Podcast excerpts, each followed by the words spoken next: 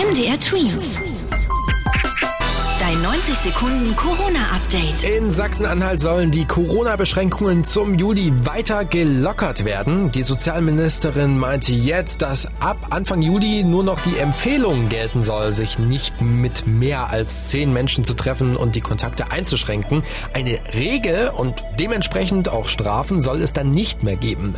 Eine ähnliche Regelung gibt es seit anderthalb Wochen auch in Thüringen und auch die Bundesländer Sachsen und Berlin wollen weiterhin Corona-Maßnahmen lockern. Eine Maskenpflicht gilt aber weiterhin überall.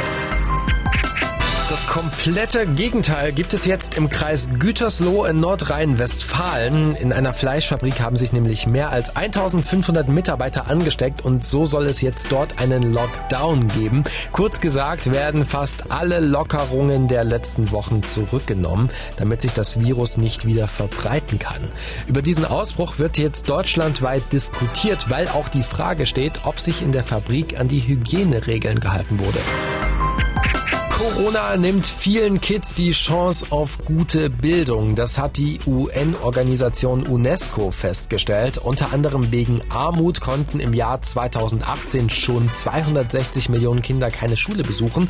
Und dieses Jahr könnten es aufgrund Corona noch mehr werden. Davon geht die UNESCO aus. Besonders betroffen sind die Kids aus ärmeren Ländern, wie zum Beispiel aus der Mitte und dem Süden Afrikas. MDR Twins.